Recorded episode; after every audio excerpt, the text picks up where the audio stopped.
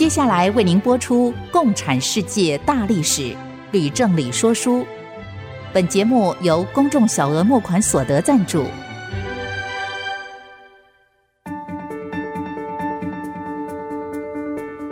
共产主义的兴衰影响近两百年来的全球局势。认识共产主义，才能掌握二十一世纪的国际发展。全球视角，大历史观点，欢迎收听《共产世界大历史》，吕正理说书。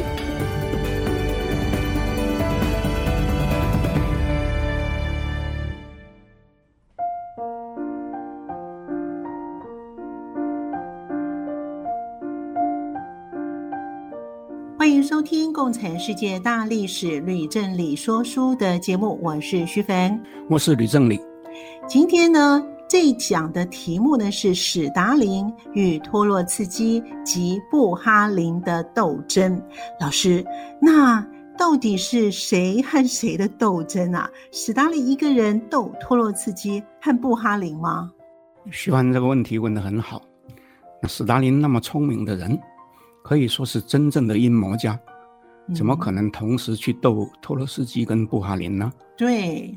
那当然是分开斗啊，而且是拉一派打一派。哦，那到最后只有他一个赢家，是不是？是。我们在上一讲里面已经讲到，说三人帮已经把这个托洛斯基斗垮了，对不对？对。夺去了他的军委主席的职位。嗯。但是托洛斯基还没有被打得趴在地上啊。嗯。所以呢，当然还是要继续呢。跟他斗，嗯、啊，那不过在这里我也跟听众先说清楚，实际上讲到这些斗争哈，或是搞阴谋哈，嗯，其实我个人是很不喜欢的啊，嗯，但是历史上这种人这样的事情呢，是多的不得了啊，嗯，我当然不希望自己，也不希望大家去学他们。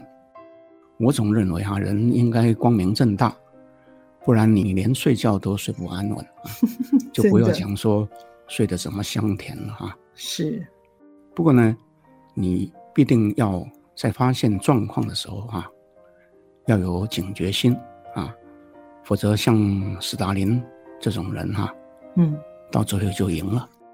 对，没错，老师说了一点都没错哈。所以我们为人要光明正大，但是不能不防小人。所以谢谢老师呢提醒我们。我想呢，今天听众朋友呢听了这一段，而且这一讲呢，我觉得非常的有趣哦。所以呢，是不是可以请老师呢再给我们多说一些呢？好，我再补充一点，不论是阶级斗争或是权力斗争，在共产党里面都是家常便饭。嗯，因为那是组织文化。那有时候跟你的生死攸关呐、啊，所以常常是冷酷无情。嗯，从列宁起就是这样，到了斯大林更是青出于蓝。所以呢，我们今天要讲的不只是一轮斗争，而是三轮啊。到最后哈、啊，斯大林大获全胜啊。那我们就依次哈、啊，一个一个为听众来讲述。太好了，所以老师。要从什么地方开始讲呢？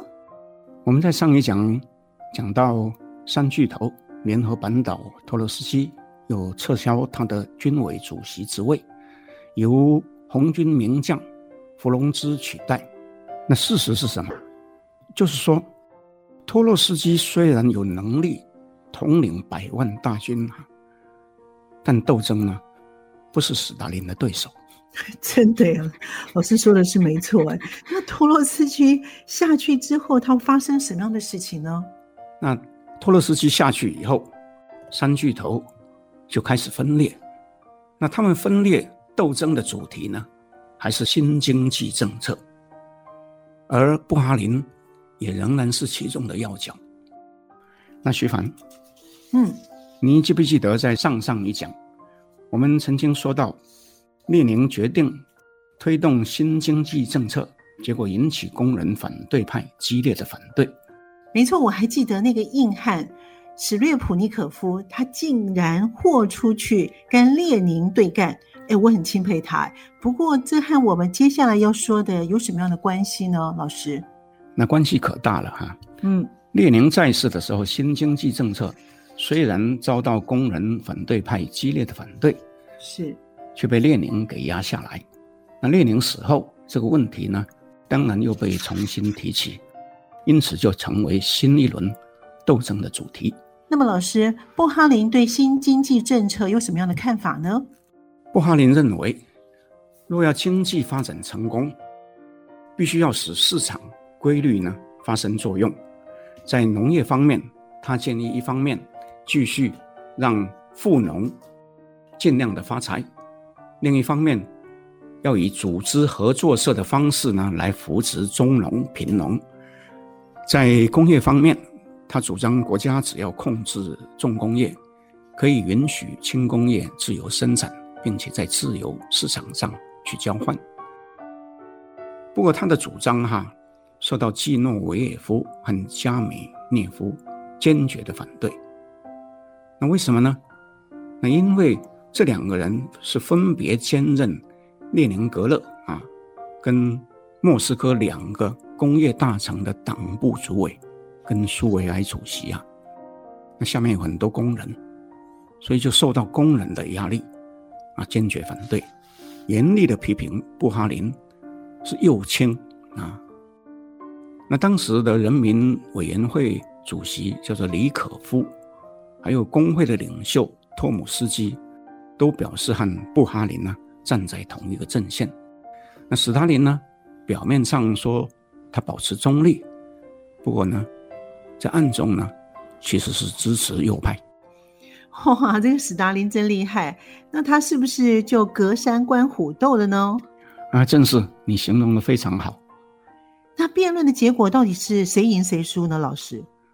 那么苏共有很多重要的决策哈、啊，都是在代表大会里面辩论通过的。那所以到了一九二五年十二月。那联共部就召开十四大，在开议以后，双方就经济政策哈、就辩论火爆哈、不可开交。但是很快就转成对个人的攻击。那么列宁遗嘱里面对同志们的个别批评，这时候就成为互相攻击最好的武器。嗯，那季诺维也夫。也引列宁的遗嘱，要求斯大林辞去总书记啊。斯大林却说：“我已经辞了好几次了，那当初不是每一次都是你领头来阻止我辞职了吗？” 那不过由于斯大林已经掌控了大多数的与会代表，所以最后投票当然是史达林大胜啊。嗯，那么大会呢？同时也通过决议，把史达林所提的一国社会主义的理论哈列为党纲。哇，这个会议呢，还有一个严重的后果，就是基诺维也夫惨败，连在列宁格勒的党政职位哈都被斯大林拔掉。哇，那由另外一个苏共的新星，嗯，叫做基洛夫取代。哦，那么加米涅夫的命运当然是也是一样，在莫斯科的根据地哈，嗯，全部被拔掉。哇，真的很惨哎哈！他们斗输了，就连乌纱帽也都被摘掉了。那么季诺维也夫和加米涅夫他们怎么办呢？那这两个人只好去敲托洛斯基的门啊，嗯，建议呢跟他化敌为友，嗯。那老师，那托洛茨基会接受他们吗？托洛茨基也想扳回一城啊，当然就接受。嗯，三个人于是和解，又拉拢民主集中派、工人反对派以及其他的老同志，共同组成一个新的反对派。诶，那是不是他们的声势就浩大了呢？老师，那没有用的。哦，那由于史达林在党内的势力哈、啊。非常的庞大，已经无法撼动哈，所以在不久以后，这三个人呢就被史达林逐出政治局。那季诺维也夫担任多年的第三国际主席的职位哈，嗯，也被布哈林取代。所以他们三个人算是玩完了吗？那基诺维也夫和加米涅夫哈啊，应该可以说是玩完了哈。那托洛斯基呢，却是个超级的明星啊，哦，所以还会上场哈，和斯大林 PK。那么获胜的斯大林后来又做了什么样的动作呢？那不是他做了什么动作，而是发生一件事。嗯，那什么事呢？在一九二六年七月，那长期掌管特务机关契卡的杰尔任斯基，呃，突然暴毙啊！哦，那史达林立刻安排自己的人马去接管，那从此他的势力就越来越大了。吼吼吼！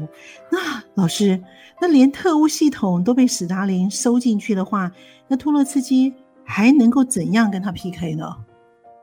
斗争如果失败，那就要等机会，或找新的题目。哦，原来如此。那托洛茨基找到什么样的新的题目来挑战史达林了吗？托洛茨基等到一九二七年，因为国外呢连续发生两件大事啊，让他有机会啊借机攻击斯大林。哦，那老师，那是哪两件事呢？其中第一件是在四月。发生于中国的国民党清党事件，嗯，第二件是英国在五月指控苏联介入英国大罢工事件，宣布跟苏联断交。嗯，所以是一件与中国有关，一件和英国有关，但是都是大事，是吗，老师？是啊，其中第一件无疑是共产世界历史上的一个重大事件。哦，那不过呢，这个事情啊，内容非常的复杂，又是牵涉到中国，所以我请听众哈、允许我在下一讲讲到中国的共产革命的时候呢，再详细叙述。所以我今天呢，只讲第二件事。好了，不过呢，我们也得要休息一下喽，马上回来。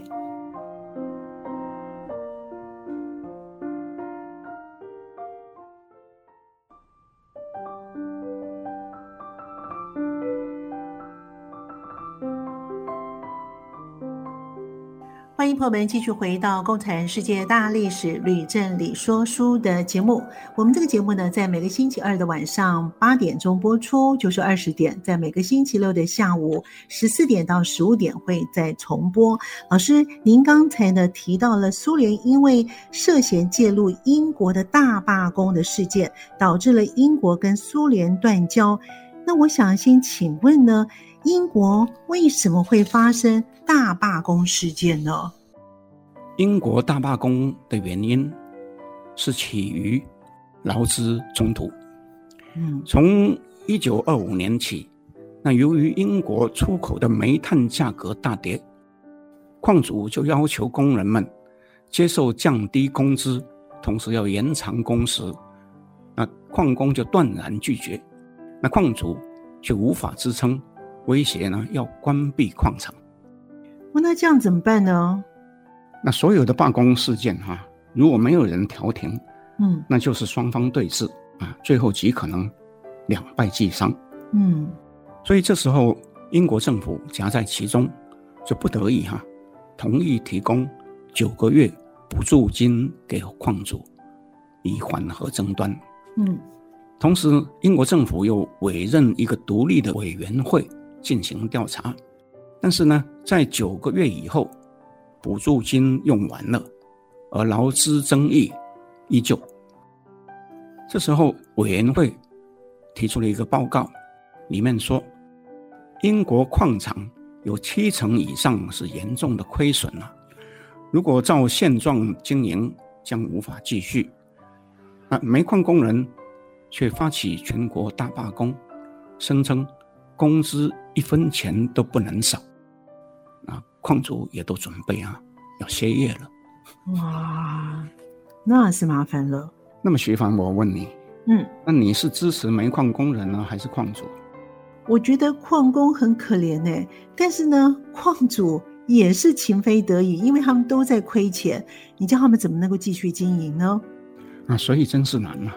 嗯不过这时候呢，发生了一个新的情况，什么样的新的情况呢？老师，正在双方对峙的时候，那英国总工会却突然插手进来，以支持煤矿工人为由，号召电气工人、铁路工人、建筑工人、印刷厂工人啊等等的工会啊一起加入，那发起总罢工。哇，这样事情不是就越来越严重了吗？那正是，那总罢工在一九二六年五月开始，嗯，那有超过一百五十万人参加，全国是一片混乱。哦，真的是事情越变越大条哎。那我看政府大概非出面不可了吧？那不错，政府没有办法，只得立刻征召军人、后备部队和志愿者，以协助维持紧急物资供应跟交通运输。同时也指责左派分子鼓动非法罢工。那当时社会舆论啊，大多倾向反对过激的罢工行为，嗯连在野的工党也不支持总罢工。所以在这个情况之下，英国总工会只得宣布停止总罢工，而留下煤矿工人和矿主继续对峙。但是后来，煤矿工人大多也无法支持，只得接受矿主的新条件，同意回去工作或是被解雇。哎，老师，那这件案子就这样结束了吗？那还没有，嗯因为这事情呢又衍生了两个事件。嗯，哪两个事件？第一件是在第二年，英国国会通过一个新法案，禁止同情罢工，意思是说，任何工会都不能因为同情其他的产业工会而号召罢工。那因为这件事情很重要，所以我要补充一下：英国是全世界最早有大批工人出现的地方。那全世界的工人罢工运动也大多是从英国开始的，嗯因此呢，就有很多新情况发生，导致新的立法，那都是从英国来的。嗯那自从英国发布了禁止同情罢工的法案以后，世界上其他国家也大多采用。那换句话说，假如火车司机罢工，那汽车司机不能说是因为同情他们也发起罢工。如果说某地的甲工厂发生工人罢工，那旁边的乙工厂也不能说因为同情他们罢工，那不然哈，嗯，牵拖来牵拖去，那事情就越来越麻烦了，是不是？没错没错。哦，这样我明白了。听起来呢，其实还蛮合理的。不然的话，企业主随时都会有无妄之灾。哎，那么老师，那这个大罢工的案子是不是就此结束了呢？没有啊，我们刚刚不是说还有第二件事吗？哦，对，这箱才结束，那一箱的戏才要开始上演。哇，太好了，我们又有戏可以看了哈。那老师，那是什么样的戏呢？一九二七年五月，英国外相张伯伦宣布跟苏联断交，他的理由是查获了苏联职工会跟英国总工会来往的邮电，嗯，里面证明苏联非法介入英国总罢工。那所以呢，史达林的人马暗中在英国搞阴谋，哎，挑起动乱，结果被抓包了，是吗？正是啊。那英国如果没有确切的证据，哈，不会这样生气啊。那史达林怎么办呢？被别人抓包了。史达林当然是极力的撇清啊，可是这个事件呢，对他是很大的打击。哦，为什么？那徐帆，我再问你，好，先前我们不是说史达林支持新经济政策吗？是啊，没错啊。那新经济的重点是什么呢？就是要吸引外资跟技术合作吗？没错。所以史达林这时候正想要借和资本主义国家合作来加速工业发展。那也因为呢，张伯伦的宣布哈、啊，而遭受到非常大的打击。哦，原来如此，这样子我懂了。但这是对这个斯大林来说，啊，还有一个更大的后遗症。啊，那是有什么样的后遗症呢？我们不是说除了英国跟苏联断交，还有中国发生国民党清长事件吗？嗯，那这两个事件就变成托洛斯基哈在党中央哈攻击斯大林跟布哈林的借口。嗯，他说两个人应当为领导共产国际哈做出的错误政策跟失败负责。他又说，如果苏联跟外国因此发生战争，哈，嗯，他就要求改组无能的政府。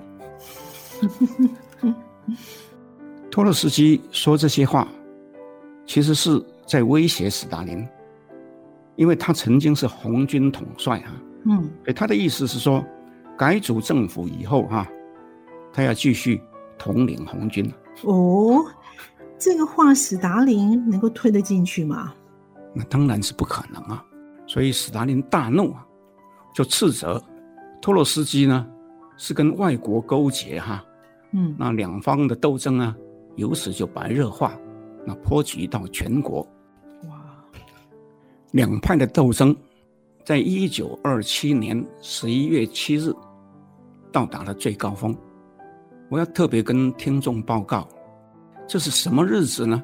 嗯，这是十月革命十周年纪念日。哦，十周年呢？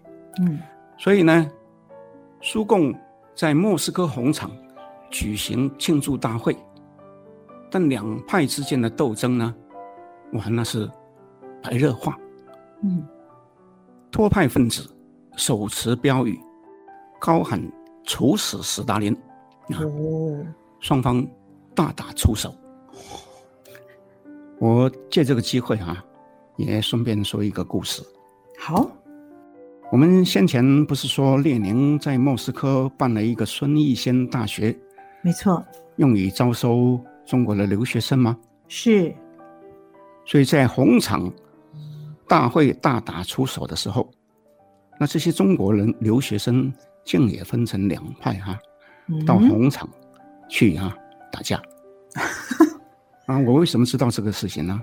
嗯，因为我刚好读到其中一个留学生写的一本回忆录啊，写的很有趣哈。嗯，所以就让我对斯大林、托洛斯基的白热化的斗争哈，嗯，那印象就更深刻了。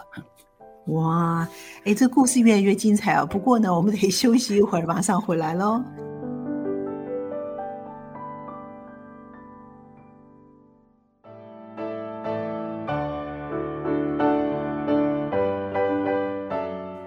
朋友们，继续回到《共产世界大历史吕振理说书》的节目。老师，刚才您说的故事啊，哎，真的很有趣哎。后来红场两派打架，结果怎么结束呢？那最后呢，斯大林是国家的领导人啊，他就下令军警进场镇压他所谓的暴动。嗯，在事后又命令秘密警察追捕托派的分子。并且召开临时会议，把托洛斯基、季诺维耶夫都开除党籍。那么我另外呢，又要说一个小故事，也蛮有意思的。哇，说到故事呢，最受欢迎了，老师赶快告诉我们吧。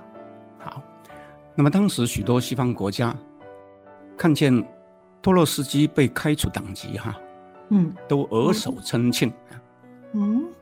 那因为他们在斯大林跟托洛斯基之间哈、啊，无疑是比较害怕托洛斯基啊。哦，啊，其中一个代表是《纽约时报》，那他在第二年的元旦就刊出一篇文章，这里面说出呢资本家们的心声。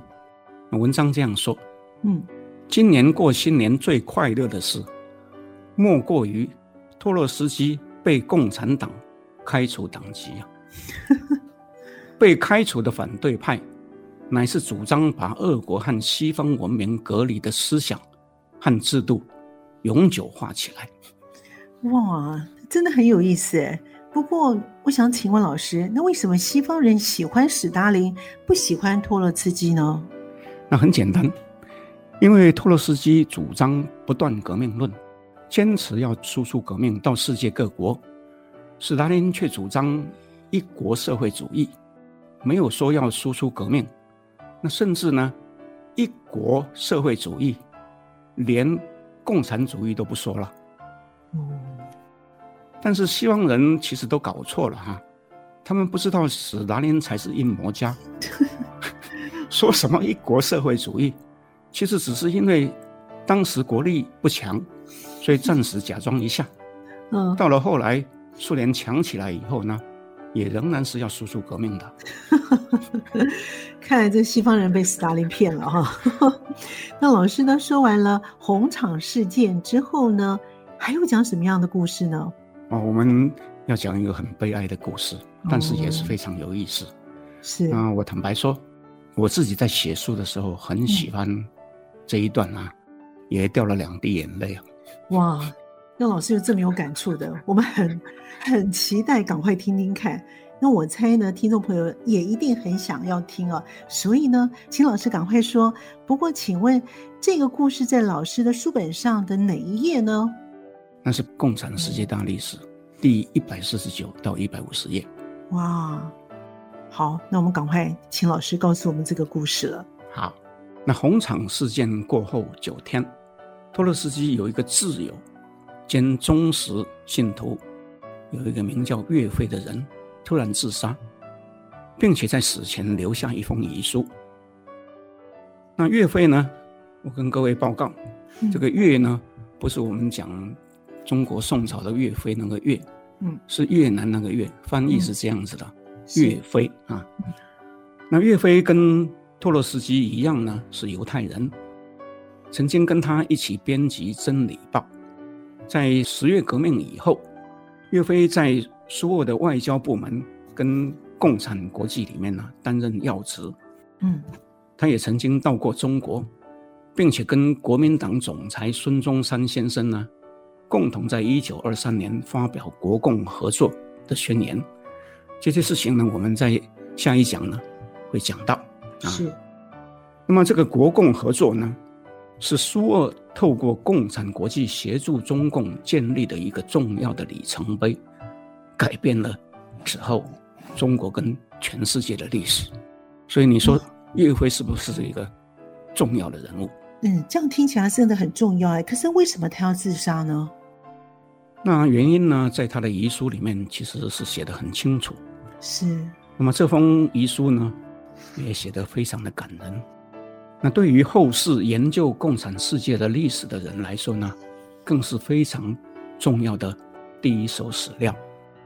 那徐凡，嗯，我我又要拜托你了。好，这个遗书能不能请你啊，啊读一下？好的，亲爱的列夫。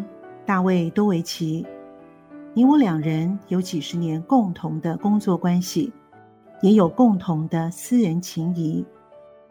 这就给我有权利在离开你的时候告诉你，你的错误在什么地方。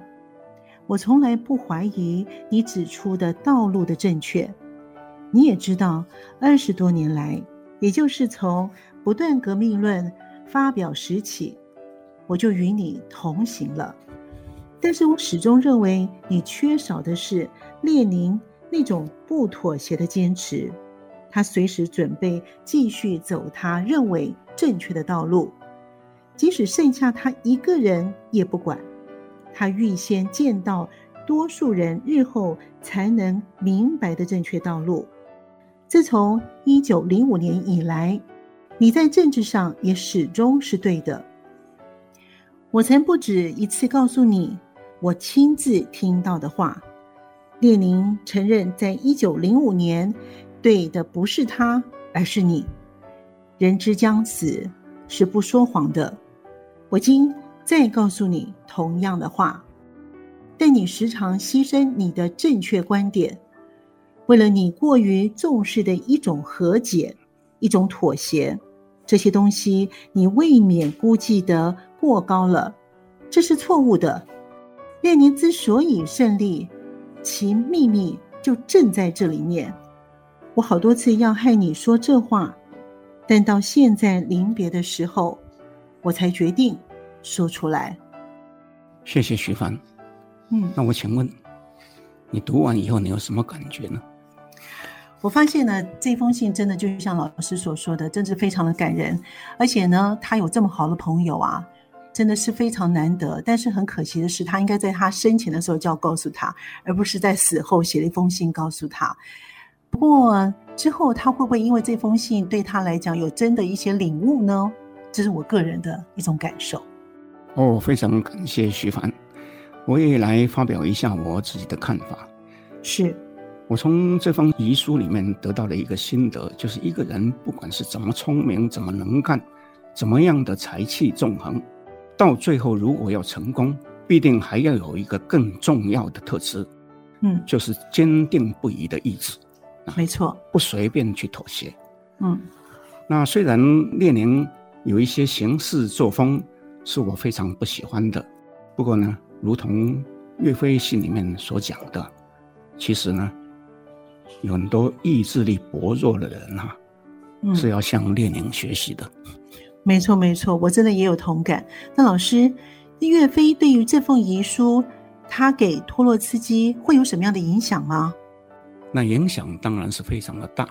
那我们慢慢的说。嗯、好，岳飞自杀以后一个月，那斯大林召开十五大，那一次开除七十五名重量级的党员。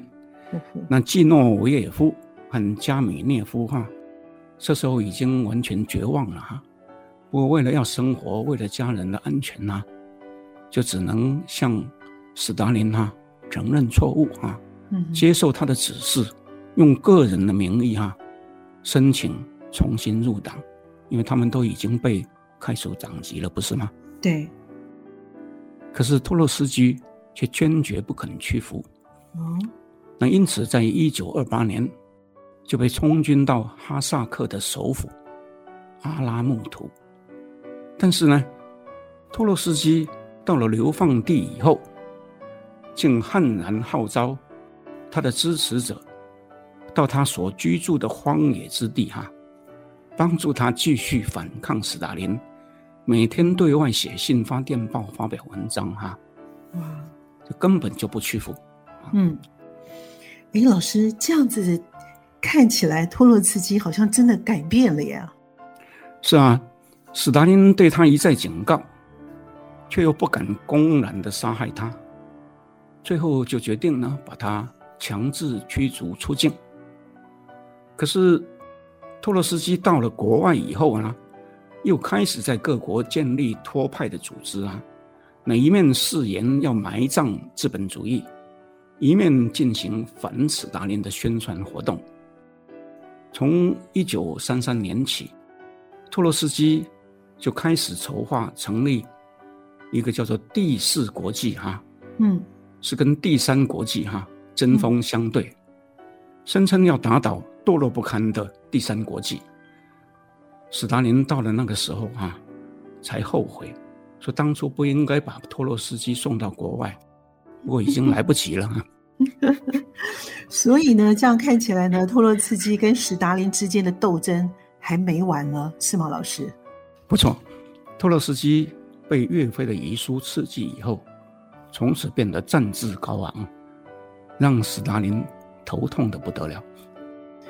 故事真的越来越精彩，我很想听到后面故事到底怎么发生了。不过我们在这边还得休息一会儿，马上回来。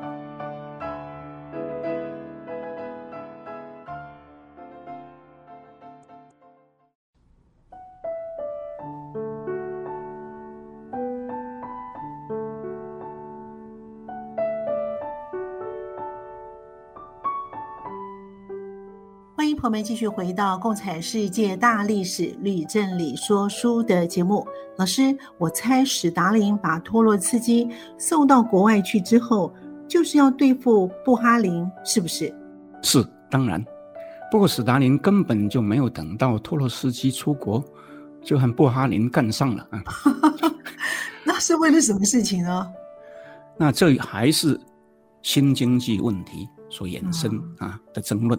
嗯，在一九二八年初，苏联又发生严重的粮食短缺，啊，主要是出现在各大城市。斯大林因而怀疑有人囤积居奇啊，就派人到农村去征粮，却遭到农民强烈的抵抗。嗯，于是他就命令党政高官分别到各地去调查，强制征粮了。斯大林自己也亲自到西伯利亚去，所到之处哈，农民因为很害怕啊，就不得不交出粮食。嗯、结果他征到的谷物的数量啊。比他的预期呢，超过两倍半。但是斯大林征得了粮食越多，他就越生气哈。啊，为什么？因为他越发认定哈，富农都是投机分子啊，所以就决定要终止新经济政策，改而实施农业集体化。那听起来好像是要搞人民公社之类的，是不是？徐欢说的很好。不过时间次序是斯大林搞农业集体化在前，毛泽东搞人民公社在后，但两者是非常的相似的。我们必须这样说：日后毛泽东在中国所作所为哈，其实很多都是照斯达林的办法一件一件去抄来的哈。我猜听众里面有很多人都知道中共的历史，所以。如果能够在听这一讲的时候呢，也联想一下日后中共的情景哈，那就一定会觉得很有意思。嗯，好，那我这样子记住了。那么老师，史达林要搞农业集体化，布哈林是不是赞同呢？那布哈林是反对的。布哈林为什么要反对呢？布哈林其实是苏共高层里面。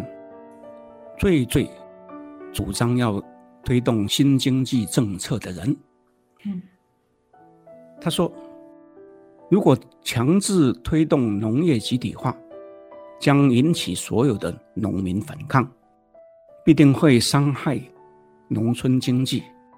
那么农业如果失败，也将无法筹出资金来帮助加速进行工业化。嗯，在工业政策上。斯大林的思想是优先发展重工业，但布哈林又反对。他认为必须同时兼顾与民生有关的轻工业，所以两个人就在开会的时候大声争吵，越来越激烈啊。那李可夫和托姆斯基不肯跟斯大林大声说话，啊，却明显的支持布哈林。到了后来。斯大林就开始怀疑布哈林、李可夫、托姆斯基三个人哈、啊、结党成帮，对自己不利，竟将三人哈、啊、打成布哈林集团哈、啊，又定性是右倾机会主义者联盟，啊，全部把他们逐出政治局。那斯大林又发动全国性的反右倾分子运动，那是如火如荼啊。哇，果然如老师所说的，毛泽东后来在中国也是把化成什么集团、什么集团，又是什么反右倾分子。哎，毛主席真的都是跟史达林学的哎。所以说，布哈林等人在他的迫害之下，那无路可走啊，也只好一同写信给斯大林啊，那表示悔过。哦，这下的斯大林真的就是大获全胜喽。是啊。那么到了一九三零年六月，联共部召开第十六大，那斯大林在会中做政治报告，说是要克服左倾，消灭右倾。但是如果我们直接的说，斯大林自己在过去几年中，也是一直在左右之间变换，是不是？没错。所以究竟怎么样才是右倾，怎么样才是左倾？哈，嗯。那其实除了斯大林之外，哈，恐怕没有人真正的知道。嗯，所以呢，这右倾左倾，哈，在日后其他的共产世界里面，哈，嗯，啊，当然也是呢，政治斗争的一个利器。嗯。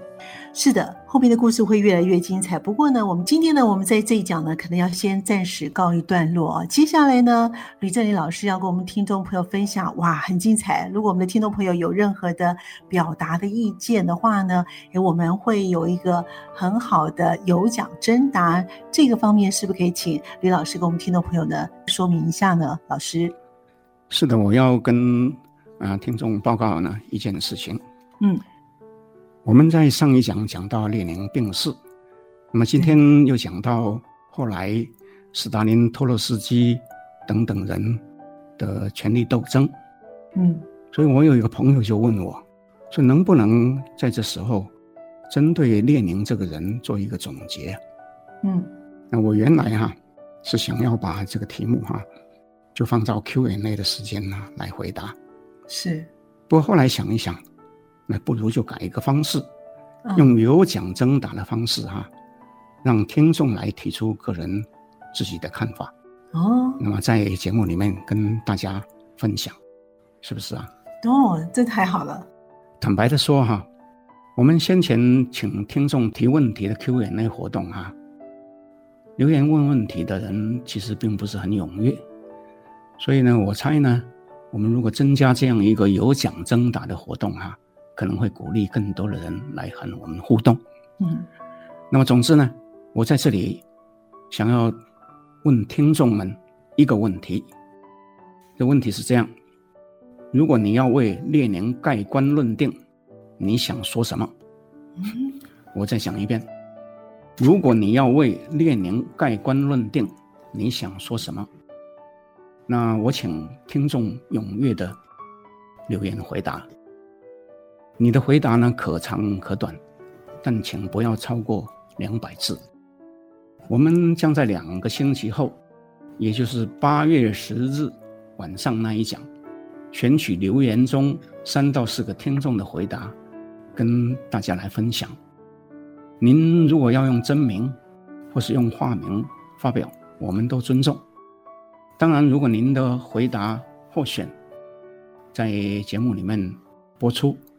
我们将会赠送您礼物，您可以选择拿我的签名的书《共产世界大历史》，或是拿我们在明年中本节目结束以后将要制作的 USB，其中有本节目每一讲的内容录音。不过您如果选后者，您就要耐心等到明年的秋天才能拿到礼物。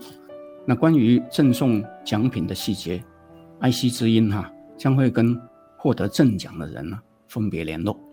是的，是的，我要再重复一次啊！老师说呢，就是我们很期待我们的听众朋友呢，在听完这讲之后，听完之后呢，您对于列宁呢，就是如果你要为列宁盖棺论定的话呢，您想要说什么？而字数呢，在两百字以内。我们会在八月十号的那一周的节目呢，跟我们的听众朋友分享。今天的节目呢，我们就先进行到这里喽。我们的节目呢，也会在 IC 之音随选即播，在 Apple Podcast、Google Podcast 跟 Spotify 呢会同步上线，欢迎大家能够按时的收听。如果您对节目有什么样的建议跟提问的话，更欢迎您到 IC 之音的网站《共产世界大历史李正礼说书》的节目的页面。留言，我们的网址是 triple w 点 i c 九七五点 com，或者是到 service at i c 九七五点 com。那在我们刚才讲到的您的一些的建议，或是您的留言的话呢，您可以任选一样为我们留言哦。所以呢，我们今天就先进行到这里喽。共产世界大历史吕正理说书，我们下次见。各位听众，下次见，期盼您来参加我们的互动，谢谢。是的，我们下次见喽，拜拜。